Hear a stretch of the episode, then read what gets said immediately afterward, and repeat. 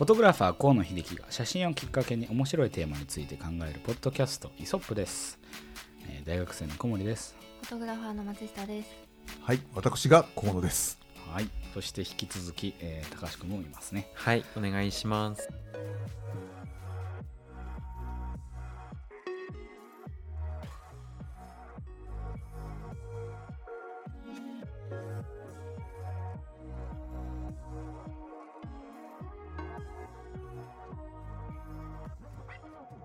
はい今日は、えー第41回目7月16日の放送となります、えー皆さんいかがお過ごしでございましょうか？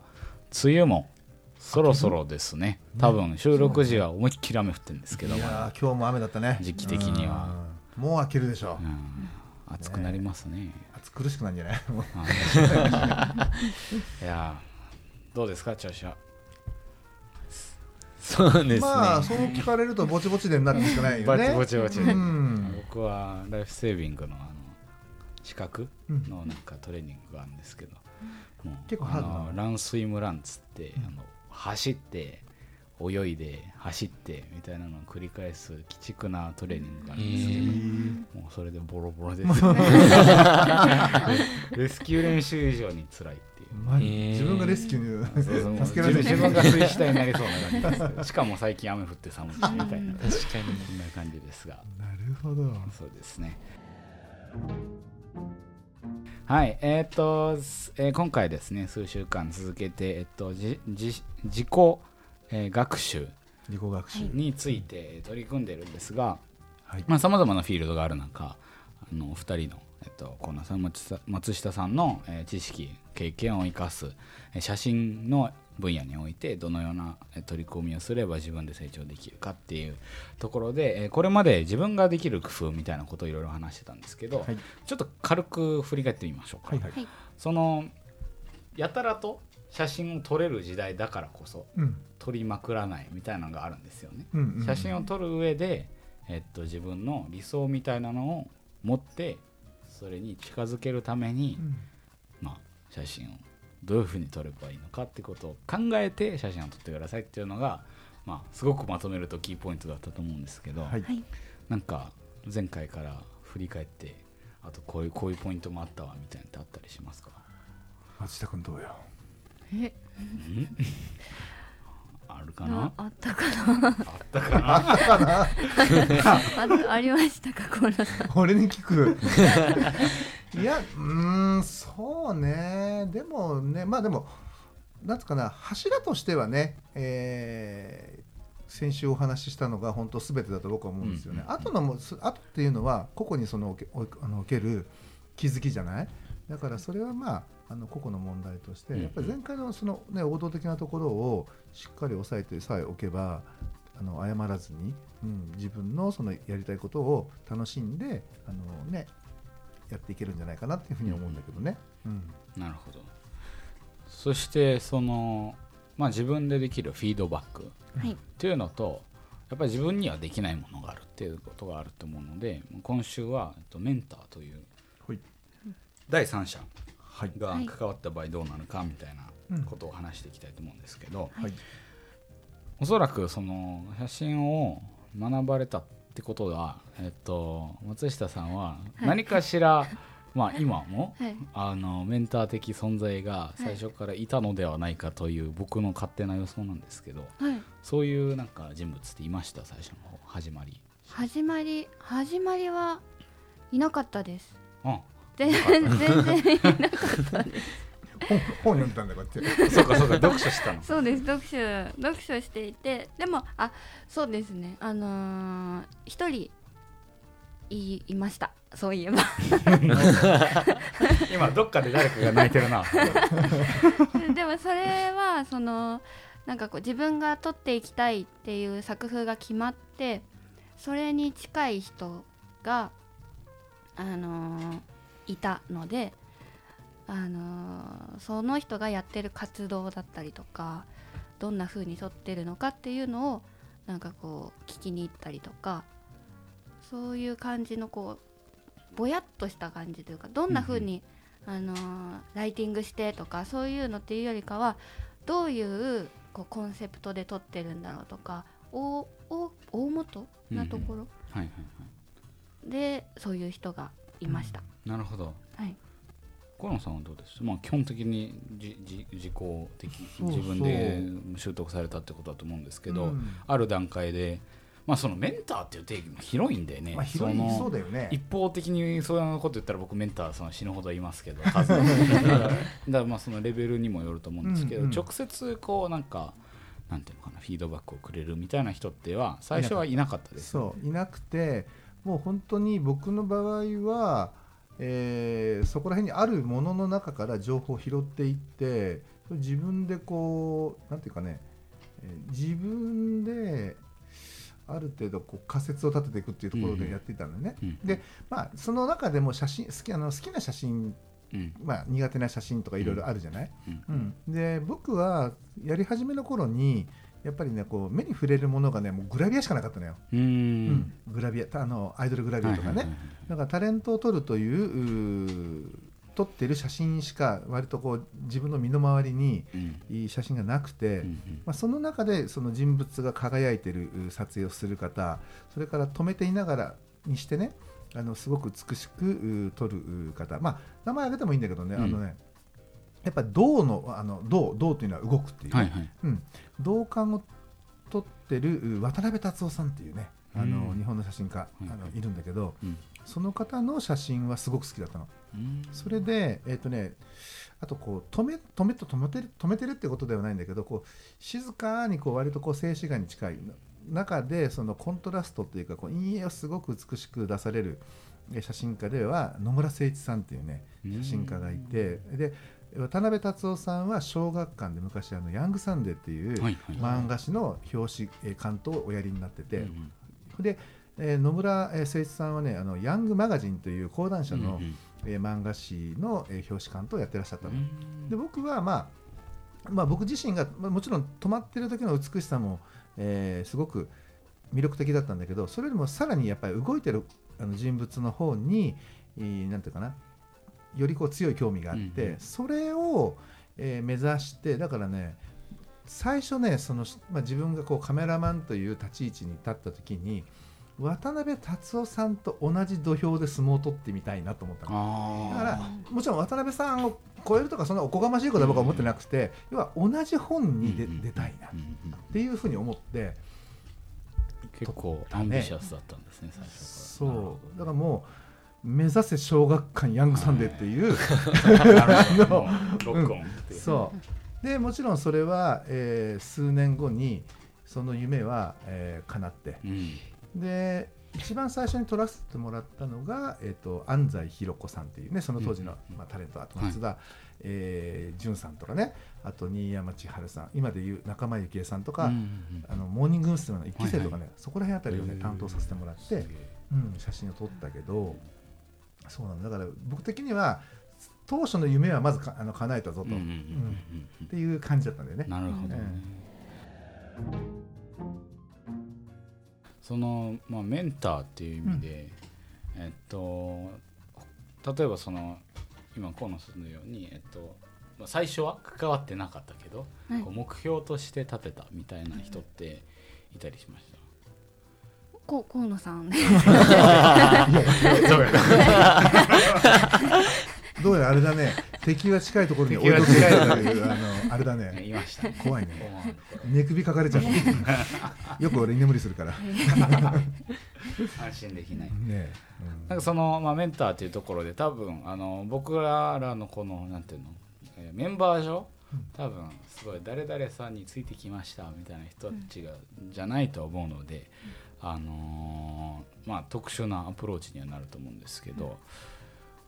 ちょっとフィールド変わって、うん。そのまあ学習だけじゃなくて技術習得っていう意味で、うん。あのメンターをなんか自分にすることってできるんだなってなんかそれ僕の勝手な発想なんですけど、うん。要はそのこの人だったらどう言うかなっていうことを頭の中に入れてあの自分で取り組むフィードバックする、それでたまにその人に会いに行くたまに話を聞くみたいなんで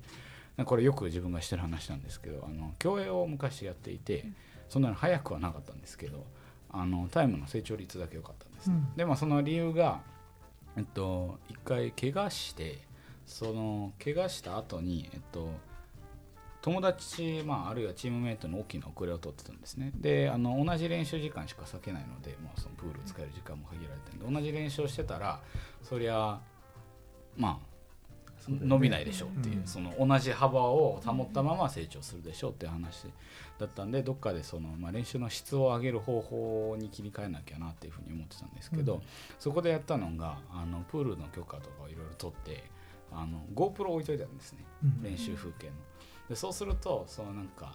えっと、例えばラップタイムってなんとなく自分でも覚えてますしそのと全部取ってもらうんですけど、じゃあその3秒落ちた時の泳ぎがどういう泳ぎなのかうん。とか、あの伸びてる時の泳ぎがどういう泳ぎなのかっていうのはそのタイムには出てこないわけじゃないですか例えば。それでなんか遅いとかその伸びが足りないとかいうことは言われてももう脈も上がっていますし疲れてるしなんだったらなんか毎毎毎毎日コーチ殺そうかなって思うぐらい あのみんな追い込まれてるんで、まあ、性質上そういうもんだと思うんですけど。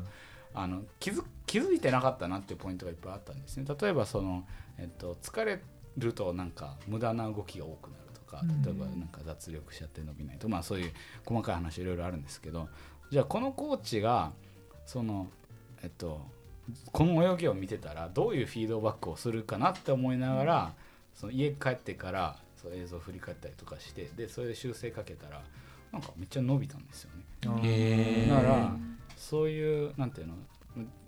今回テーマ自己学習っていう文脈わりかし強いので、うん。その状況的には今メンターつけられないよって言ってる人も多分うん。いると思うので、そういう人たちはなんかかか仮想？架空の？というかまあ自分うん。を自分でメンタリングするみたいな、その人の写真を見て自分だったらこういうアドバイスするな。ということは自分これやってなきゃなみたいなとか、そういうちょっとあファンタジーを活用して取り組むっていうのもありかもしれないですそうだね。それ結構でかいと思う。ううん。んうん、意外にねなんか自分のことを一番よく知ってるのは自分っていうね言葉があるようにさ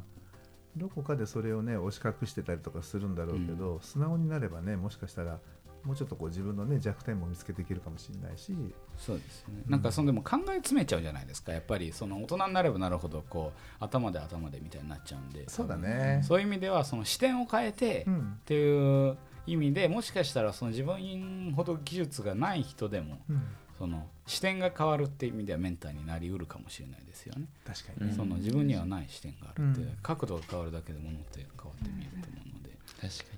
その全然写真詳しくない人に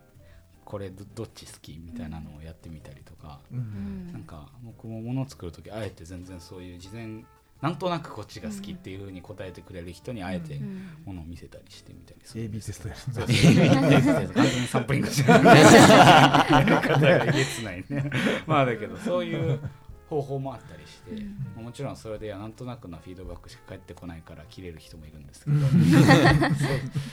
それはちょっとね、まあ、目的も。う自分の目的をはっきりさせて、そういういろんな人の目に触れてもらうっていうのも手かもしれないです、そうだね、そういう意味であのソーシャルネットワーク、うん。SNS の活用っていうのをうまくやってみたらそれこそもう一つ投稿したら、まあ、原理なんていうんですか原理的には世界中の人とつながれるわけじゃないですか、そういうところに自分の作品を出してみるとかなんかそういうフィードバックを、ね、あんまりその数字にとらわれないようにしながら、うん。そういうところの活用っていうのもありなんじゃないかなと思ったりします。うん。ありだね、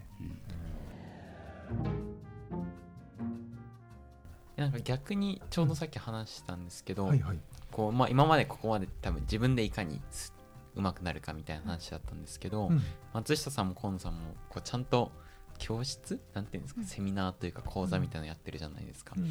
でなんかそういうところにこう都都内の人というか首都圏の人って来れるよって話を多分前してたと思うんですけど、はい。でそういう人たちにとってはうん。まあリアルでこうフィードバックもらえる機会ってあるじゃないですか。うんそうまあでまあいろいろあるとは思うんですけどこう感覚的にどういう人が早く伸びるなとかってありますか？こういう質問してくれる人が早く伸びるなとかこうまあ参加する側の人たちがこういうこと気をつけてくれるとすごく早いよみたいなうん。ことが聞きたいです。はい松下さん。はい。松下先生。お願いします。えっ、とそのワークショップの時に毎回多分テーマがあると思うんですけどそのテーマに沿って あのいつもの自分のスタイルをちゃんと捨てて今日はこのテーマだからこれを試してみようっていう風に撮ってもらってでこう、まあ、その時かその次の時か実際にその写真をちゃんと見てこれはこのテーマで自分でこうこういう風に撮ってみたんですけどどうですかって聞きに来てくれる人とかはあの伸び伸びるというか全然どんどん変わってくるなっていう感じがします。なんかいかに自分を今までの自分を捨てられるかというかなんていうんですかね、そのワークショップに来てるのにこういつも通り撮って終わっちゃう人もいると思うのでそうじゃなくてそのそれを変えたくて来てるのであればそのテーマに沿ってみてでそれを自分なりにやってみた。で講師がいるのであればそれをそうやって撮ってみたんだけどこの講師からはどう見えてるのかみたいなのをあのちゃんと確認してくれる人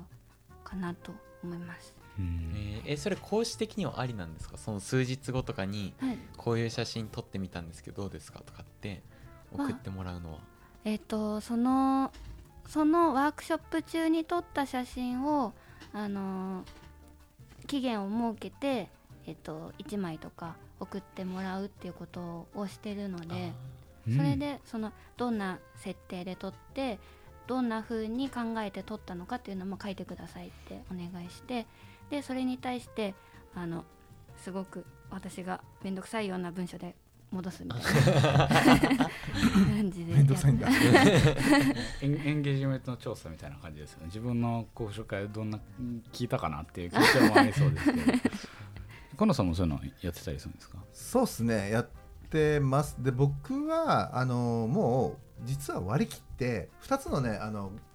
あのブロックを作って、うん。えーやってるんですよね。一つはもう撮りたい人がもう撮りたくて撮りたくてしょうがない人のための教室っていうのをやってるんですよ、でもう一個はもう教わりたくて教わりたくて、えーテーマがちゃんとあるならばね、あの今日はこれしっかりあのもあの持って帰りますというふうな姿勢で臨みたい人のための、えーセミナーというかねワークショップをや、その2つにね分けてるの、うんもう撮りたい人はあれなのなんて言うんだろう。そのもういいから早く撮らせててよっていう、えー感じだからもうそういうもうそれをその姿を見てるだけで嫌になっちゃうから、ううん。ん、だったらあのもう撮りたい人用のそういう、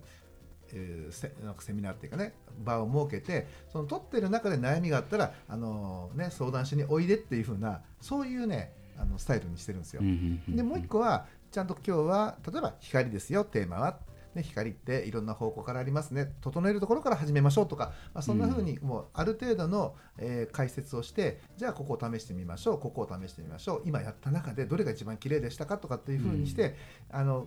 その人のこう感覚を確認しながら、えー進めていく教室っていうのとね、2つに分けておくとめちゃめちゃ楽。自分があのやってて楽しいんで、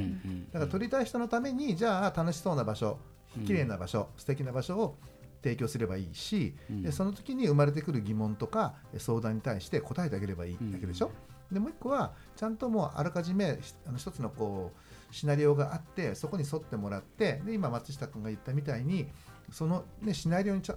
その日その日一日はね染まってもらってやるっていうのはねすごく大事なことかなっていうふうには思って、まあ、そんな2つでね、えーやってます。なるはい。ほどなんかそのあれですねおそらくえっと質問したい方はい。っていうのはそううまく質問するべきっていうのは多分あってそのただなんとなくうまくなりたいんです教えてくださいとかどうやったらうまくなりますかとかじゃなくてそのまあこういう状況でこういうことをやりたいんですけど自分は今こういうことをやってこれに対して自分その先生だったらどういうふうにやりますかとかあの先生からどういうアドバイスがありますかみたいなその具体性のある質問をするということがまあ大事なのかなという印象を受けてるんですけど。あのごめんさんその通り。ありがとうございます。いや本当ねあれなのよ。その結局ねなんだろうな。うんまあ僕らも気をつけなきゃいけないのがはいなんか分かんないことがある人ってこうややるときに、えーもうちょっと言うとはいここのこれで分からないことがある人っていうふうな質問の仕方をしなきゃいけないなっていうのをね常々思うんですけど、うんうん分からないことが分かんないからね 来てるわけで、うんそこにやっぱり気づきを気づ気づくこうねなんかなんですかアンカーを打っていくのもうんうん。我々の仕事なのかなっていうふうに思ってて、なのでやっぱりねこう分からないことが分からないっていうのはそのレベルに達してないから、うん。その人たちにその話をしてもダメなんですよ。もう一つねあと1段2段下がったところから話をしていってあげなきゃいけないとかっていうやっぱり僕たちがちゃんとその参加される方とか受講生のそのなんつうかな背丈を見ていくっていうかね、レベルのこう、ね、高さを見ていくっていうことはすごくう逆に、ね、あのワークショップをする以上ではとても重要なのかなっていうふうには、うん。思う。なんかもう一つあのこう自己学習する上で何かを作る人たちというところに、まあ、かなりこのテーマ、えっと、数週間取り組んできて、まあ、だんだんこう締めの方に向かっていく上で、僕はすごい気になってたポイントなんですけどシグネチャーを持つ自分のサインを持つみたいなことをうん。持論なんですけど必要ないなって思ってる人間なんですね。うん。でなんかそういうこう自分のスタイルみたいなことを大切にする方がいるっていうのも分かるんですけど、うん。自分はまあそこは、まあ、ちょっと後から話せると思うんでそれはなんかちょっと違うなっていうふうに思う面があるんですけど、うん。なんかそうシグネチャー持つことってどどどう思いますか？その。いや結構ねそのその時代時代にねマッチさせながら、うんマッチしてればよ、うんうん。すごくその絶大な効果を発揮するかもしれないけど、うんうん。やっぱり写真も、えー流行りも全てなんかこう変わっていくじゃない、うんうん。だからうん持つことは僕もナンセンスかなっていうふうに思ってて、うんだからその時自分がどう見えたかっていうところを、うん。その素直にいいふなんかなんですかねこうファインダーに収めるっていうかね、はいはいはい。それでいいんじゃないかと僕は思ってるんですよね。うん。どうですか？なんかそう強制尋問みたいな僕の意見を最初に言っちゃったんでちょっとあれだったんですけど順番を。でもうーんそうですね。私結座った方がいいと思うんだよね。とかいや言って。ね私結構あのとらわれやすい感じがあるうん。ある ので小室さんはよく分かってると思うんですけど、なのでそれそれで苦しむ苦しむことというかもう結構あるある。うんので、やっぱりなんかこうそれをこう気づかせてくれるのもだこう河野さんだったりするのでああなるほど。なんかこうああってもいい あってもいいような気はするんですけど、うんうん。そこにこだわりすぎないっていうのが大事なのかなとは思います。なんかそのなんていうのかなある意味のなんか心の良いどころじゃないけどこれをやってれば自分らしくあれるみたいな多分そういう安心感はあると思うんですよ、でそういう意味ではすごい分かるんですよ、うん。その多分いや人間強くいろって言われたってそうならない瞬間っていうのは 多分おそらくいっぱいあると思います、それそれこそその制作なんかそのものづくりをする人っていうのは多分不安との戦いっていうのはかなり大きなそのなんていうの？こう要素だとは思うんですけど、まあ、そういう意味ではもちろんねそのややるなっていう話じゃなくて、あのなんかいろんなこれは写真に関わらずなんですけどいろいろこうものを作るっていう人の話を聞いてそれこそなんか建築家だったり、あるいはあと映画音楽を作る作曲家とかあの、えーまあ、巨匠って言われる人たち。巨匠って言われれば言われるほどなんかその自分のスタイルを持たないことにこだわってる人が多いんですよね。うんだからそれこそそのハリウッドで大きななんかプロダクションでもうじゃあ誰々さんに作曲させればまあもう絶対ですねみたいな感じでプロデューサーはそういうふうにまあ確実性なんで彼らはビジネスなんでそういうあのふうに頼むとまあ全く違うことやってくるからみんなあのプロプロデューサー泣かせみたいな ので有名なんですけどそういうなん多いんですよねそういう方が。それで有名な例で例えばあの、えっと、トム・クルーズっているじゃないですかあのミッション・インポッシブルのあのイケメン俳優ですけど「トップガン」とか。彼の話でこれ僕本人にあの聞いてないんであ俺違うっていう可能性全然あるんですがなんか有名な話としてあの映画ってこう結構ハリウッドスケールになってくるとこう体を作ったりとか役作りをするためにもう 6, 6ヶ月とか何ヶ月とかもう前から準備してる人多いんですね。で特にあのもう彼みたいになんか、がガチな人、うん。もうなガチじゃないですか 生き方が彼の場合。う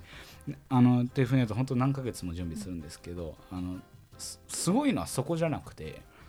その現場入ってあこれ違うなって思ったらその6ヶ月の準備を捨ててもう一回組み直すらしいんですって役作りを。えだからそれこそなんかまあこのキャラクターはここがバキバキになっててわかんない。体がこうなっててみたいなことを準備してたのにちょっと違うっていうふうになったらわざわざそれを崩すことに取り組んだりその役もこういう役作りをするっていうなんかあるイメージを作ってる中でその現場行ってそれこそなんかその初めての撮影してで自分でその何？そのワンファーストテイクといううん。かを撮ってみて、あ違うなと思ったらそこで崩すその捨てる力が彼の凄さだみたいなことを聞いたことあって、うん。そのそ創作をする上でこうなんか自分とは何ぞやみたいなところって多分何かしらあると思うんですよ、そのそこまで写真好きで撮ってる人もいると思うんですけど、うん。ただそういうなんていうの、まあ、おそらく考え始めるとかなり不安になる要素っていうのはあると思うのでそういうとこはなんか積極的になんか壊してみてほしいなっていうふうに思っていて。うん。あのえっとん写真と限らずうん。そのクロスフィールドをこうクロスして、うん。まあ、スタイルをクロスしてでもいいと思いますしなんかその視点をかん変えるっていう意味でその自己メンターをうん。必要とする方はそういうことをやってみたらなんか幅もつくできるんじゃないかなとそう思って。だよね。なんか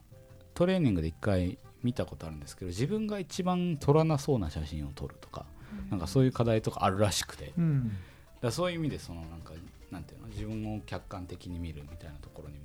つながるんかなっていうふうに思ったんで、まあ自分メンターをつける練習うんとしてそういう取り組みはありなのかなっていうふうに思ったりしましたね。確かにでもねその傾向を示して、あのーワークショップにあのなんていうかな、えー参加される方も多くて多分